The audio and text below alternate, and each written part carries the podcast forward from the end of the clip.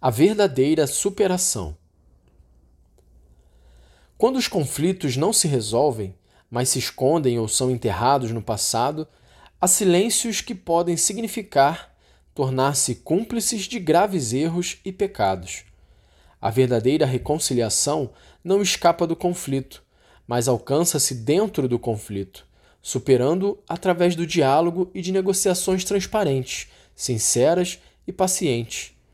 A luta entre diferentes setores, quando livre de inimizades e ódio mútuo, transforma-se pouco a pouco numa concorrência honesta, fundada no amor da justiça.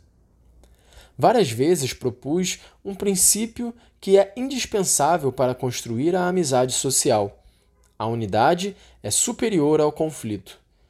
Não é apostar no sincretismo ou na absorção de um no outro, mas na resolução num plano superior, que preserva em si as preciosas potencialidades das polaridades em contraste.